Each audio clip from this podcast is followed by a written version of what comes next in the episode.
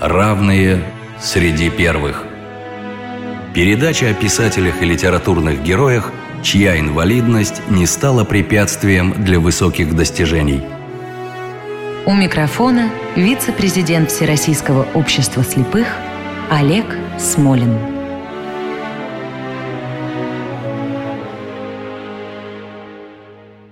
Здравствуйте. В России, да и в мире едва ли найдется несколько десятков тысяч людей, которые от корки до корки прочитали две части огромного главного романа нашего героя. Но зато знают о нем десятки миллионов, если вообще не каждый человек, кто учился в школе. Редко кому выпадала такая сложная драматическая судьба, знатное происхождение и бедность, военные подвиги, тяжелое ранение, плен и тюрьма, мировая слава и по-прежнему почти нищета. Короче, наш герой Мигель де Сервантес Сааведра, или просто Сервантес, автор знаменитого Дон Кихота. Я с удовольствием представляю гостя. Это Ирина Викторовна Ершова, профессор Российского государственного гуманитарного университета. Здравствуйте, уважаемая Ирина Викторовна. Здравствуйте, Олег Николаевич. Ирина Викторовна, как всегда, начнем с эпохи и страны. Насколько закономерно, что Сервантес как явление культуры появился именно в Испании, именно в конце XVI века? Конечно, закономерно. Вообще замечено и совершенно справедливо замечено, что все великие тексты, а Сервантес и его роман «Дон Кихот», безусловно, можно назвать таковым, написаны как бы в переломные эпохи. Да? Тогда же появляется Данте на переходе от средних веков Возрождения. Не менее переходное и переломное время появляется Фауст Гёте. Эта же судьба, собственно говоря, была уготована и этому тексту. Если говорить о времени и о пространстве, они, конечно, не случайные. Время между XVI и XVII веком очень как бы важное для европейской цивилизации означает множество самых разных переломов и переходов. Это некоторое разочарование в идеях возрождения, это перемена и переход от такого традиционного мышления к некому индивидуальному личностному восприятию мира. Это смена самых разных как бы культурных, политических и экономических парадигм. И не случайно тогда же, в это же время, творит и Шекспир, и его тексты тоже стали вот такими особыми и переломными. Если говорить о пространстве, то Испания здесь тоже совершенно не случайно. Она такая страна особой судьбы, скажем так, да, в этот момент она переживает свой невероятный расцвет, который обеспечен и финансовым благополучием, и политической властью, да, Испанская империя, по сути, правит в Европе и определяет всю ее политику. Ну и, конечно, открытие Америки дало ей богатство и деньги и так далее. А я рискну сказать, расцвет с признаками начала кризиса. Совершенно верно. Расцвет, который обернется крахом и упадком, причем на долгие века, потому что борьба с внутренними врагами, изгнанием мавров и евреев закончится изгнанием, по сути, самой как бы интеллектуальный, работоспособный, и образованный, и даже финансово как бы умелой части. Количество денег, пришедшее в страну, лишит ее необходимости искать развитие своей экономики, своего хозяйства, своей торговли. Ну, а многие войны закончатся разбитыми судьбами. Но уже был и крах Великой Армады. Он да. где-то тут же рядом, да, ага. вот ровно для него Сервантес будет собирать провиант и доставлять его, будучи комиссаром короля. В общем, это время упадка, который еще ощущается не всеми. По-видимому, Сервантес был одним из тех, кто смог каким-то образом его почувствовать. Ощутить. Да, Ирина Викторовна. Ну, а теперь, собственно, о начале жизненного пути. Как Сервантес стал Сервантесом? Вы знаете, Сервантес происходит из такого небольшого городка около Мадрида, который называется Алькала де Инарес. Это хороший, э, очень симпатичный университетский город. Там находится один из крупнейших университетов. И его семья принадлежит к идальгии, то есть такому как бы мелкому дворянству. И одновременно это были люди мелкие не только с точки зрения чинов и возможностей, так сказать, занимаемых постов, но и с точки зрения своих э, финансовых как бы возможностей. Они действительно жили трудно. То есть это род обедневший и род как бы растерявший некоторый свой такой дворянский статус, статус. но при этом, по-видимому, сохранивший его сущностное понимание. Он родился в семье, где было семеро детей. И сказать, что Сервантес получил какое-то замечательное систематическое образование, невозможно. Наверное, в семье, скорее всего, получил вот ту силу духа, которая будет отличать его всегда. А образование мало что известно достоверно, но известно, что, возможно, учился несколько лет в иезуитской школе, возможно, слушал какие-то университетские курсы. Так или иначе, как всегда бывает в таких случаях, это всегда как бы это замечательная культура, которая возникает из его книг, это плод самообразования. Да, и результат-то ведь, в общем, замечательный, да, поскольку Дон Кихот явно очень образованный человек своего да, времени. Да, безусловно. Он не просто образованный, он еще и такой замечательный критик, потому что он четко отсортировывает плохие книжки от хороших книжек и понимает это. Да, Ирина Викторовна, наша программа о выдающихся литераторах с ограниченными возможностями здоровья. Как в эту компанию попал наш герой? На самом деле он действительно был тем, кого называли инвалидом. Более того, у него были как э, множество, так сказать, сочувствующих оценок его увечья, в том числе и у современников, которые понимали, что надо как-то сопереживать ему. С другой стороны, и было множество насмешек, время было довольно сложное, и писатели в своих битвах позволяли себе самые разные прозвища, в том числе, там, не знаю, однорукий из Лепанто, да? Вот это слово Лепанто, собственно говоря, и рассказывает, ключевое. откуда, да, оно ключевое. Откуда взялось это увечье? В 24 года он участвует в битве, в морской битве при Лепанто, одной из самых славных как раз страниц испанского оружия, и буквально в один день получает все три ранения, два в грудь и одно в предплечье, которое, собственно говоря, и делает его руку навсегда недееспособной.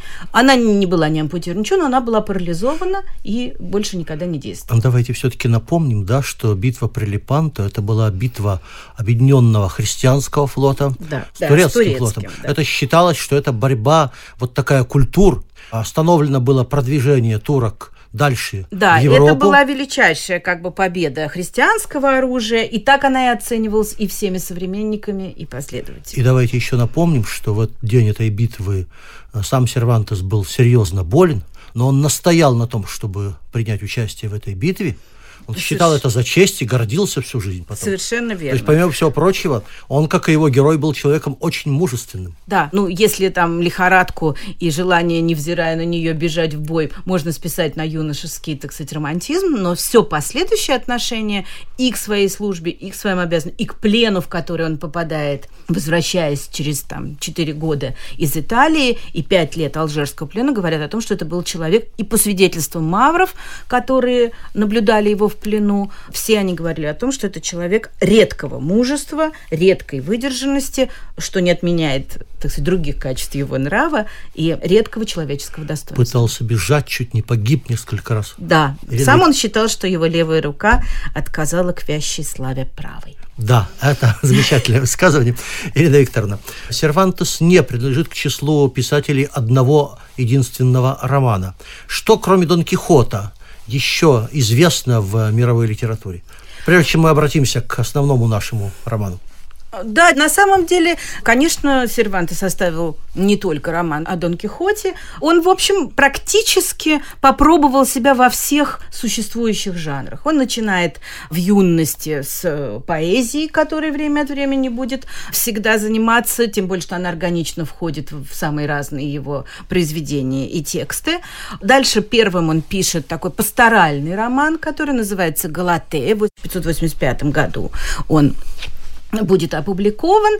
И дальше наступает как бы для публичной манифестации некоторый перерыв, там 20 лет ничего не выходит, но мы знаем, что за это время он очень много занимается театром, и когда в конце жизни он соберет такой театральный свой сборник, 8 комедий, 8 интермедий, он, собственно, расскажет о том, сколько было еще написано. Написано было довольно много, просто не все сохранилось. Значит, он попробовался в театре, и он является, может быть, не самым удачным автором комедии, но, безусловно, создателем жанра интермедии испанской, да, то есть приводит его к такому рассвету. Он написал сборник новелл, которые да. получили название «Назидательные Очень новеллы». известные, да. Очень известные. И, по сути, создал Жан э, испанскую новеллу, дав ей совершенно особое такое измерение.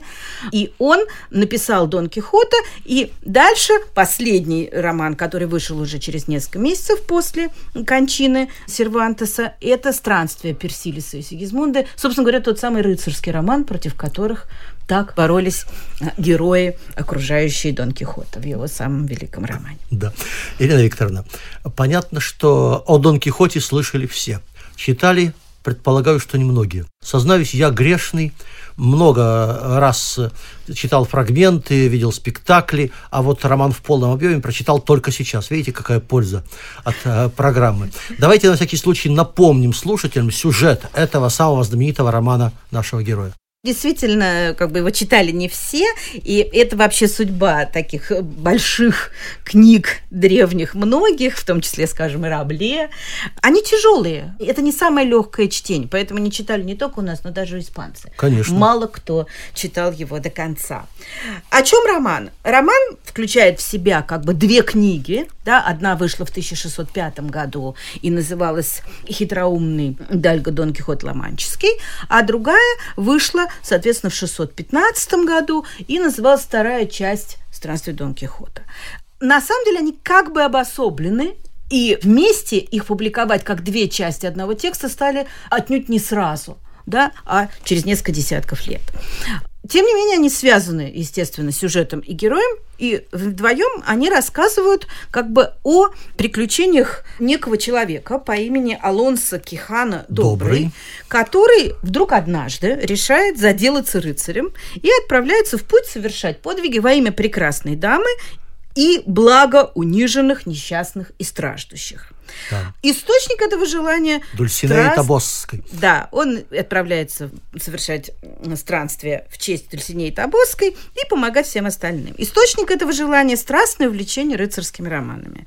Собственно говоря, Сервантес так и пишет. От недосыпания и чрезмерного чтения мозги его высохли, он совсем рехнулся и отправился в путь. Действительно, он совершенно не похож на рыцаря. Ему за 50, он худ, бледен, тощ, сильно не молод, как мы понимаем. И, собственно говоря, все, что он делает, носит, безусловный комический оттенок. Выезжать он будет на протяжении двух частей романа трижды – да? Первый раз один, довольно коротко. Второй раз, поняв, что ему тяжело, он уговаривает своего односельчанина Санчо Панса стать его оруженосцем, с которым уже не расстается до самого конца. Второй части романа. Да. До конца второй части до романа. До конца второй части романа, да. Его как бы странствия в основном протекают в самой Кастилии, потом, правда, во втором томе он съедет в Сарагосу, он не доедет до нее до конца, да, он поедет в Барселону, Барселону. Он будет путешествовать от замка к замку, от таверны к таверну, и многие приключения будут приходить просто на дорогах. Он встречает каких-то героев, которые решают помимо этого свои всякие дела. В основном это всякие любовные вставные новеллы, где он помогает им. Он, совершая подвиги, сражается с ветряными мельницами, освобождает каторжников совершенно без всякой на то необходимости. Которые потом его избивают. Которые потом его избивают, да, освобождает мальчика-пастуха, и все эти странствия, правда, происходят довольно скоро, до 16 как бы, главы первой части, а вот дальше начинается гораздо более. Будет приключение в Сьерра-Морене, где он будет пытаться безумствовать в духе героев тех самых рыцарских романов, которым он подражает. А потом несчастный, избитый, будет возвращен домой в клетке, передохнет, но через месяц, взяв Санчо Пансо, снова отправится странствовать, уже некой другой ситуации, потому что в начале второго тома мы узнаем, что, оказывается, все читали роман о Дон Кихоте, он популярен, им восторгаются, ему подражают, и он уже едет путешествовать не только как просто некий человек, но и как литературный герой, как? о котором все знают. Совершенно верно. Добавлю к комической стороне, что вместо рыцарского шлема, шлема Бамбрина, у него таз для бритья, что Росинант представляет собой едва живую клячу. Соответственно, Санчо Панса тоже некую пародию на оруженосца. И что вообще, э, как бы фабула романа исходная, Сервантес как бы высмеивает романы о странствующих рыцарях. Но роман, конечно, к этому не сводится. Ирина Викторовна, а вот пара главных героев романа «Обедневший Дальга» и «Крестьянин» символизирующие народную мудрость, это случайно подобранные лица или они как-то работают на главную идею? Вы знаете, ну, помимо того, что у каждого рыцаря должен быть оруженосец, и это правило рыцарских романов, по крайней мере, испанских рыцарских романов, они, конечно, совершенно не случайны, да? Они собой воплощают как бы вообще и две грани человеческой личности, и две грани человеческого существования, потому что Дон Кихот является собой существование, ну, скажем так, духовное. Он действительно даже почти не ест. Он настолько худой и тощий, что у него живот прилипает к спинному хребту и живет, казалось бы, только святым духом. С другой стороны, точным как бы обратным воплощением то есть такой карнавальной стихии тела, еды и питья, э, питья является, наоборот, Санчо Панса. Вот то самое тело, которое нужно душе. И вместе они, собственно говоря, составляют вот такую единую как бы личность. При том, что отношения между ними постоянно меняются. Сначала Санчо Панса верный ученик, потом соратник, а потом в каком-то смысле человек, перенявший эту самую идею и подхвативший ее у Дон Кихота, который постепенно как бы видит и убеждается в такой, в нереальной возможности осуществить свое рыцарское предназначение в обычном мире. Поэтому, конечно, они, безусловно, связаны, они дополняют друг друга, они немыслимы друг без друга.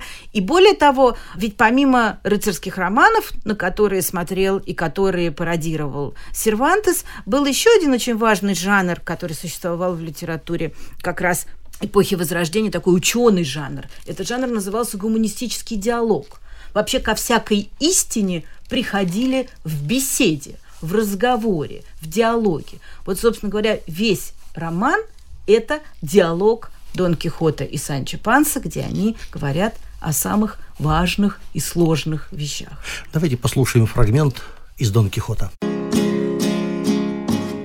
О себе могу сказать, что с тех пор, как я стал странствующим рыцарем, я храбр, любезен, щедр, благовоспитан, великодушен, учтив, дерзновенен, кроток, терпелив, и покорно сношу и плен, и тяготы, и колдовство.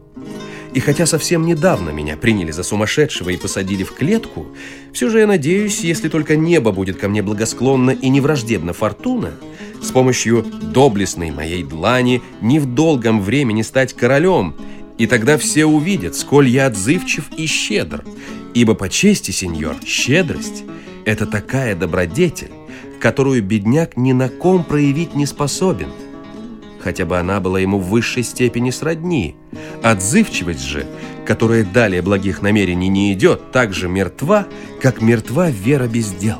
Поэтому я и хотел бы, чтобы Фортуна как можно скорее предоставила мне возможность стать императором. Я бы тогда показал, какое у меня сердце, и облагодетельствовал моих друзей – особливо беднягу Санчо Пансу, моего оруженосца, прекраснейшего человека, какого я только знаю. И мне бы хотелось пожаловать ему графство, которое я давно ему обещал. Вот только я боюсь, что у него нет смекалки, чтобы им управлять. Санчо расслышал эти последние слова своего господина и сказал ему – вы только потрудитесь, сеньор Дон Кихот, выделить мне это графство, которое ваша милость так твердо мне обещала и которого я так жду. А уж я вам ручаюсь, что у меня хватит смекалки им управлять. Буде же не хватит, то я слыхал, что есть на свете такие люди, которые берут в аренду поместье сеньоров, сколько-то платят за это в год и принимают на себя обязанность управлять ими. А сеньор лежит себе на боку, живет на арендную плату и ни о чем не заботится».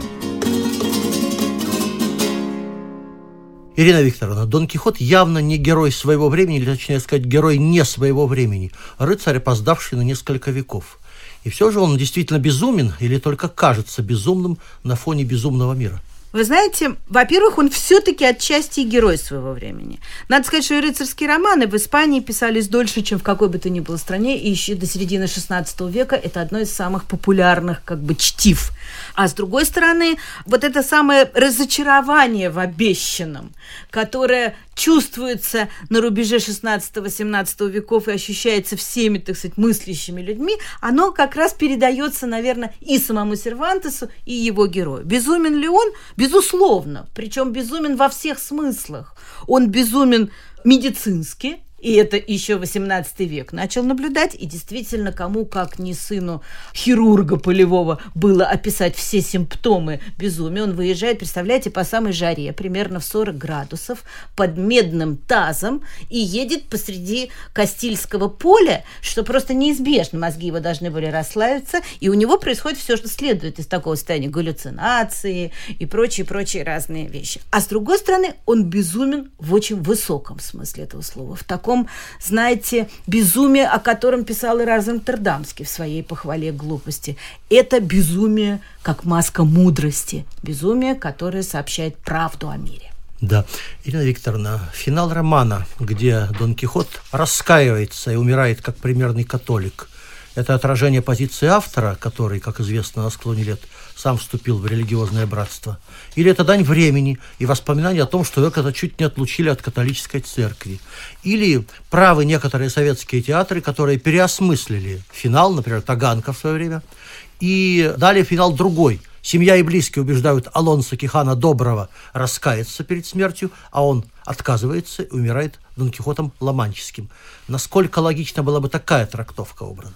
Я вообще полагаю, что, как и многие, кто читает и думает над романом, что, конечно, э, Дон Кихот не раскаивается. Дон Кихот разочаровывается. Он разочаровывается в возможности осуществить все те мечты и идеи, которые он лелеял, читая рыцарские книги в обычном мире. Он прощается как бы с собой в ипостаси рыцаря печального образа. Умирает Алонсо Кихано – а Дон Кихот остается живым. Что же касается вступления в орден самого Сервантеса, вы знаете, оно очень такой традиционный и в каком-то смысле даже меркантильный шаг, потому что ему просто нужно было быть уверенным, что он будет похоронен, и орден францисканцев обязательно в такой ситуации выделил бы деньги на похорон. Он действительно очень тяжело как бы жил. А своего героя он отчасти убивает еще и потому, чтобы не было таких вот новых подложных продолжений. Дон Кихотов. Да, Ибо Дон, одно Дон уже Кихотов. было. Вы знаете, буквально за несколько дней до смерти, заканчивая пролог к странствам Персилиса и Сигизмунда, он написал такие слова в нем. «А вдруг да настанет такая пора, когда, связав порванную нить, я доскажу все, чего здесь не достает и чего следовало бы сказать. Простите радости, простите забавы, простите веселые друзья. Я умираю в надежде надежде на скорую и радостную встречу с вами в мире ином. Я не думаю, что человек, который написал эти слова, хотел как бы погубить своего героя. Он, наоборот, его отделял от того несчастного человека, который мог умереть, а герой остается. Ирина Викторовна, и традиционный вопрос нашей программы. Вот что бы вы порекомендовали почитать тем, кому, скорее всего, не хватит терпения прочесть обе части романа? Ну, во-первых, есть замечательная книга о как бы русском Дон Кихоте. Да, эта книга принадлежит Всеволоду Евгеньевичу Багно, и называется она «Дорогами Дон Кихота», где и о самом романе рассказано, и о его последующей судьбе не только в России, но и в мире. Во-вторых, я думаю, что, конечно, можно ну, любителям, скажем, всякой интересной мудрости почитать лекции Набокова о Дон Кихоте, хотя, надо сказать, набоковский взгляд весьма нетрадиционен. Он, например, считал, что не смешной роман. И был я думаю, не прав. С другой стороны, вот недавно Институт Сервантеса выпустил тоже книгу, такую антологию большую всех русских заметок о Дон Кихоте. Да? Дон Кихот, вот такой русский взгляд, и его тоже можно было бы почитать. Мне кажется, надо как бы брать любую возможность, чтобы почитать что-либо о Дон Кихоте, и, конечно, э, все-таки первым делом сам роман. Напоминаю, наш гость сегодня Ирина Викторовна Ершова, профессор Российского государственного гуманитарного университета. Друзья, свои отзывы на программу вы можете прислать на страничку нашей программы «Равные среди первых» на сайте Радио России. А прежде чем проститься с вами, я хочу прочесть несколько строк из Юлии Друниной. Кто говорит, что умер Дон Кихот? В этом, пожалуйста, не верьте. Он не подвластен времени и смерти. Он в новый собирается поход. А ветряные мельницы скрипят, у Санча Панса равнодушный взгляд. Ему-то совершенно не с руки, большие, как медали синяки. И знает он, что испокон веков на благородстве ловят чудаков, что прежде, чем кого-нибудь спасешь, разбойничий получишь в спину нож. К тому ж спокойней дома, чем в седле, но рыцари остались на земле. Программа создана при финансовой поддержке Федерального агентства по печати и массовым коммуникациям.